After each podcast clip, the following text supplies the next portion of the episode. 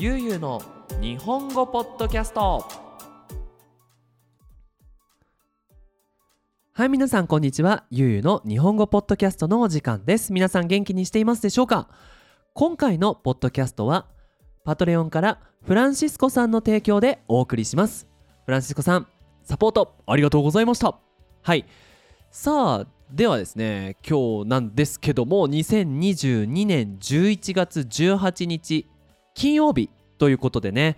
まあ今週も終わりましたね。皆さんお疲れ様でした。どんな1週間だったでしょうか。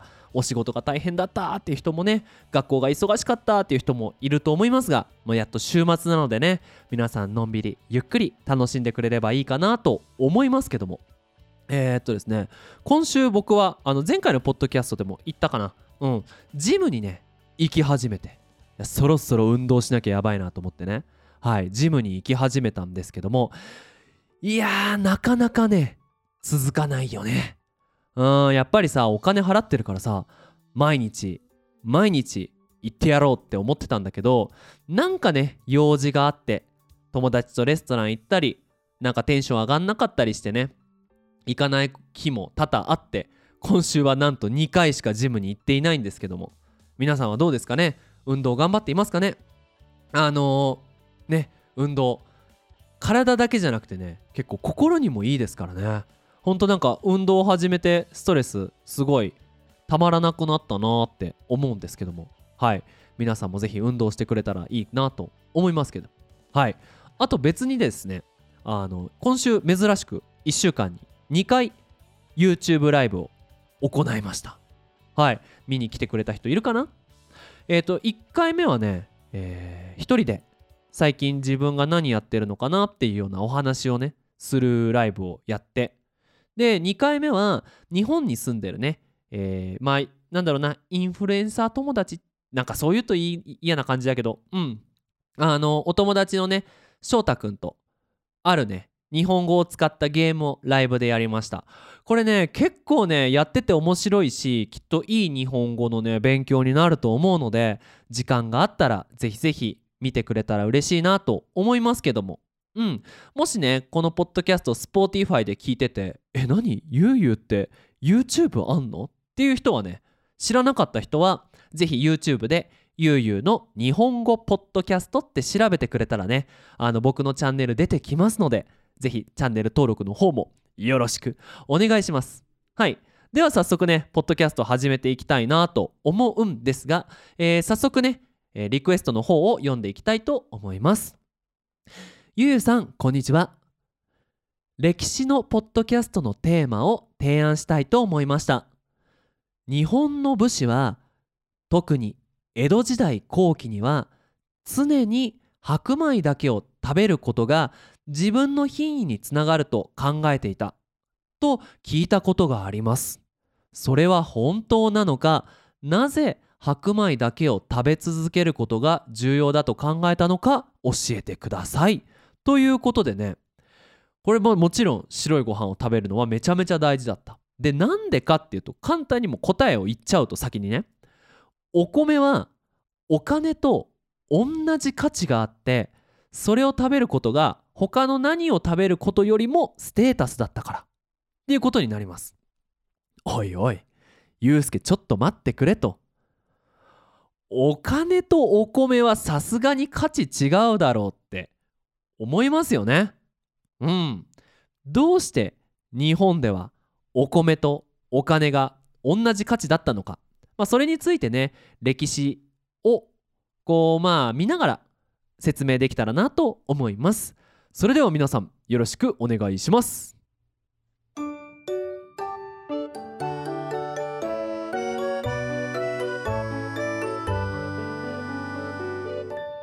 ゆうゆうの日本語ポッドキャスト。はい。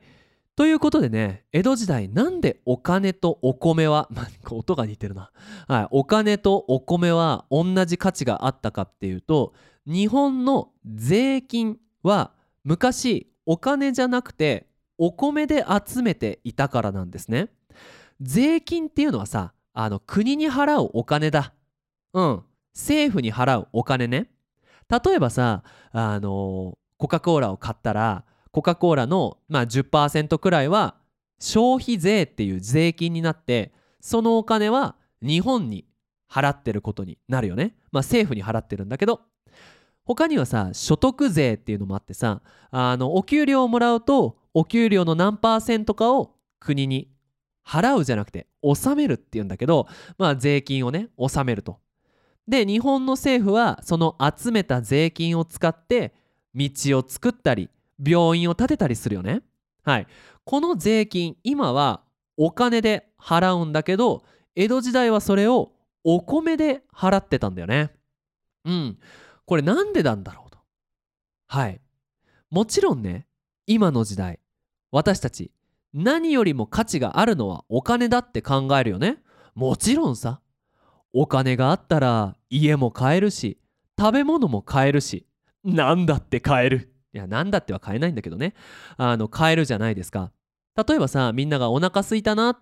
お金さえあればレストランに行くこともできるしスーパーでね食材を買うことだってできるよねでもさそれって今世界中でお米を作ってくれたり魚を取ったり野菜を育てたりねそういうことをしてくれている人たちがいるからさそしてスーパーで働いている人たちがいるから私たちはお金さえあれば何でもできるんだけど江戸時代ですよまだ車もない時代にお米を作るって結構難しいしお米が足りてるか足りてないかって言ったら正直足りてなかったんだよね。でその江戸時代侍はねその町を守ったり国を守ったりすることがお仕事だよね。でその人たちってお米作ってないじゃん。でもやっぱその日本の中では一番大切な人たちだよねその人たちのお給料はお米で払ってたんだよねで例えば道を作りたい道を作るためには今ね道を作る会社に電話をしてその会社がガソリンならガソリン買って車買って家を建てるけどさ道を作るんだけど昔は全部それ人でやってたわけだからご飯がなかったら人は動かないからね。うん。それぐらいご飯っていうのはお金よりも価値があるものだったんだよね。そう。ちなみにですねこれ面白いなって思ったのが、えー、江戸時代町には江戸時代ね。江戸って東京だよな。東京には全国から15トンのお米が集まっていたらしいんですよ。15トンキログラムじゃないトンなんですよ。これ多分みんなあんまりこうイメージできないと思うんだけどえっ、ー、とえー、大体ね300万人が1年間に食べるお米。が江戸時代の町にはあったってことなんですね。でちなみに当時江戸時代の人口は約100万人だからその江戸に住んでいる全員のお米の3倍の量のお米が江戸にはあったって言われてるんだよねすごくない？例えば東京さんみんなイメージするとね東京ってとこがあるわな。東京の人がかける3だから東京かける3人3分の食料が江戸時代にあったんですね。であのー、いろいろねあのもちろんそのお米を置いておくところも大事であのなんとか蔵とか蔵なんとかっていう町の名前がついているところは昔そのお米をね保存している蔵があったとこなんだよね。うん。なんですけどもね。はい。それくらい、まあ、お米っていうのは、まあ、大事だと。でもちろん日本で一番作りやすいのがお米だったっていうのももちろんあるんだけどね。でさお米をねお給料でもらうわけですよ。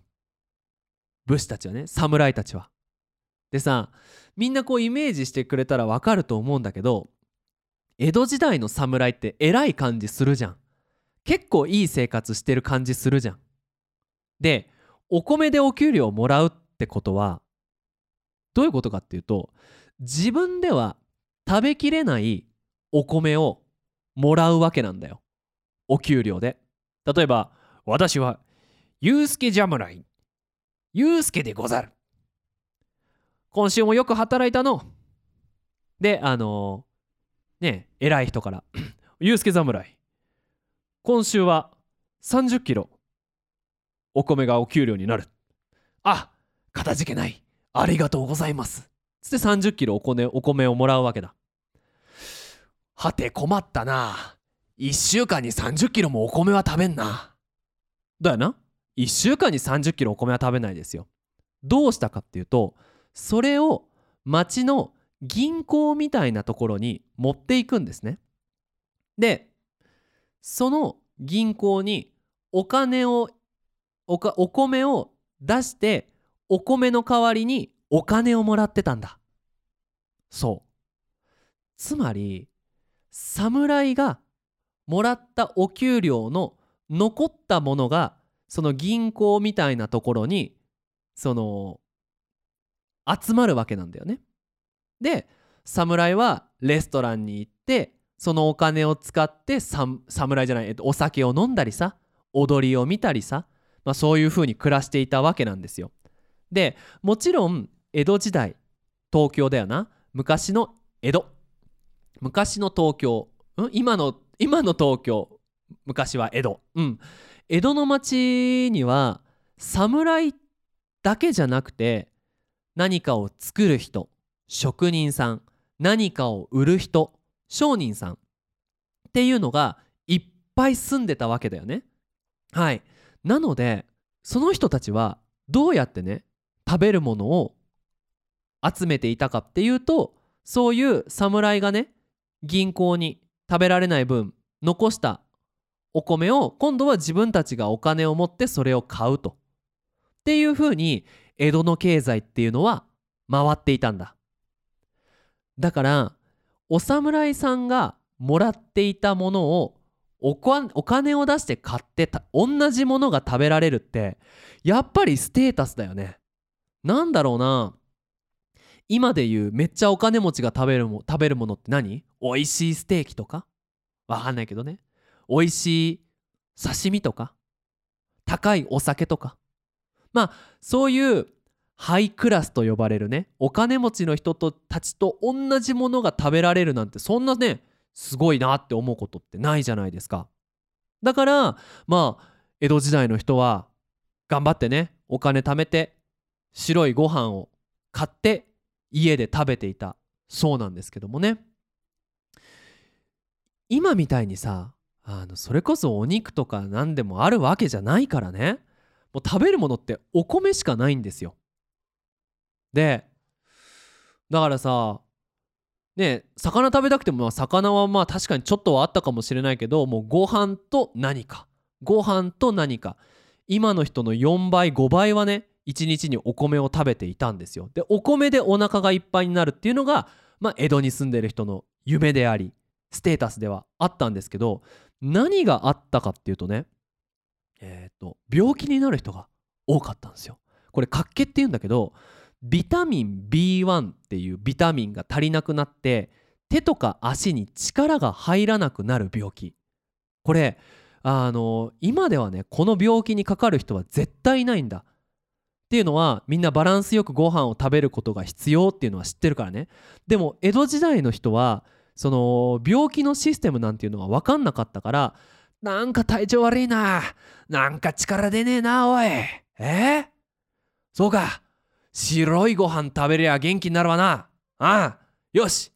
今日はちょっとお金いっぱい使っていっぱい白いご飯買って食うか。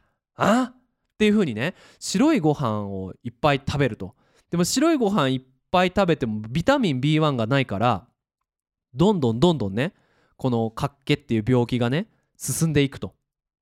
で面白いのがこれ江戸病って言われていてあの田舎に行くと治るっていう伝説があったんだけど、まあ、確かに田舎に行くと白いご飯だけじゃなくていろんなものがあるから食べ物のねバランスが良くなって活気が治るっていうね。でも昔の江戸の人はそれが分からなかった。だから恐ろしい話だけど今東京に行ったら世界中のご飯が食べられるんだけど江戸時代はその東京江戸ではもうほんと白いご飯とそばとうどんしかなかったっていうね。まあ保存できる料理しかまあね食べられないからな。うん。まあそういう風にね言われています。でまあね日本人が食べるお米の量はすごく減ってきたとは言われているんだけどそれでもねやっぱ日本人イコール白いご飯っていうねあのー、イメージはあると思います。ね日本の伝統的な料理といえば料理と言えるのかどうかは分かんないけどおにぎりとかね白いご飯と魚とかね。お寿司とかね。何かしら白いご飯がある。でびっくりしたのがさみんな餃子って知ってる？中国の料理ね。餃子。日本でもねもちろん人気のある餃子なんだけど中国では餃子と白いご飯は一緒に食べないらしいんですよ。これびっくりしてね。でそれをインターネットで見た時になことあるかい？と思って嘘に決まってんじゃんと思ってその YOU のね日本語ポッドキャストのオフィシャルディスコードサーバーにいるね 中国の方に聞いてみたら確かにね中国では餃子と白いご飯は一緒に食べないらしいんですよ。これびっくりしましたね。ああ。はい。まあということでねあっていうかそうですよね。ゆうゆうの日本語ポッドキャストってディスコードサーバーあんのって初めて知った人。そこのあなた。はい。あるんですよ。作ったんですよ。あの、テーマはね変わっちゃうんだけどね。こんだけさ僕のポッドキャスト世界中から本当にいろんな日本語学習者日本語勉強してる人がね聞いてくれてるわけですよ。何かできないかなと思って。ね。できれば皆さんに日本語を一緒に勉強する世界中のお友達を見つけてほしいっていう気持ちでねこのディスコードサーバー作りました。もちろん無料です。うん。あのね同じアニメが好きな人だったりあの一緒に日本語勉強する人を探したりとかあとね、あのー、中にはグループを作ってで一緒にね会話練習やってる人なんかもいますよ。僕はねあんまり参加はできないんですけどもぜひぜひ興味がある人はこのポッドキャストのね概要欄からリンクをクリックして入ってくれたら嬉しいなと思います。はい。まあということでね今回は、えー、フランシスコさんの提供でお送りしましたこのポッドキャスト。ね白いご飯は昔日本では税金要はお金より価値のあるものでそれを食べることが何よりもステータスだったっていうのがねこの江戸時代侍は白いご飯を食べるっていうのが大事だっていうね。それはまだ日本にもね受け継がれていて今でもねやっぱり僕も白いご飯を食べたら元気になるしやっぱりご飯といえばね白いご飯を食べるのがいいよなって思う日本人のこの根幹はねえーと、経済システムから生まれたっていうことが今回のポッドキャストで分かったかなって思います。最後にお知らせをさせてください。えー、ゆうゆの日本語ポッドキャストではパトレオンやっております。今回のねフランシスコさんみたいにあのパトレオンやってくれる人はこうやってねあのー、スペシャルな形でリクエストにお答えできますので興味がある人はよろしくお願いします。そしてそして、えー、1週1ヶ月20ドルのサポートはあのスクリプトがダウンロードできます。このね僕の話している日本語をね辞書を使って調べたいなとかあのシャドーイングの練習の時にあったら便利だなって思う人はぜひぜひこの20ドルのサポートの方をよろしくお願いします。そしてさっきもちょろっと言ったんですがオフィシャルディスコードサーバー作りましたので皆さんねディスコード持っている人はぜひ参加して世界中の日本語学習者のお友達を探してくれればなと思います。はい。それでは引き続き日本語の勉強頑張ってください。それじゃあまたね。バイバイ。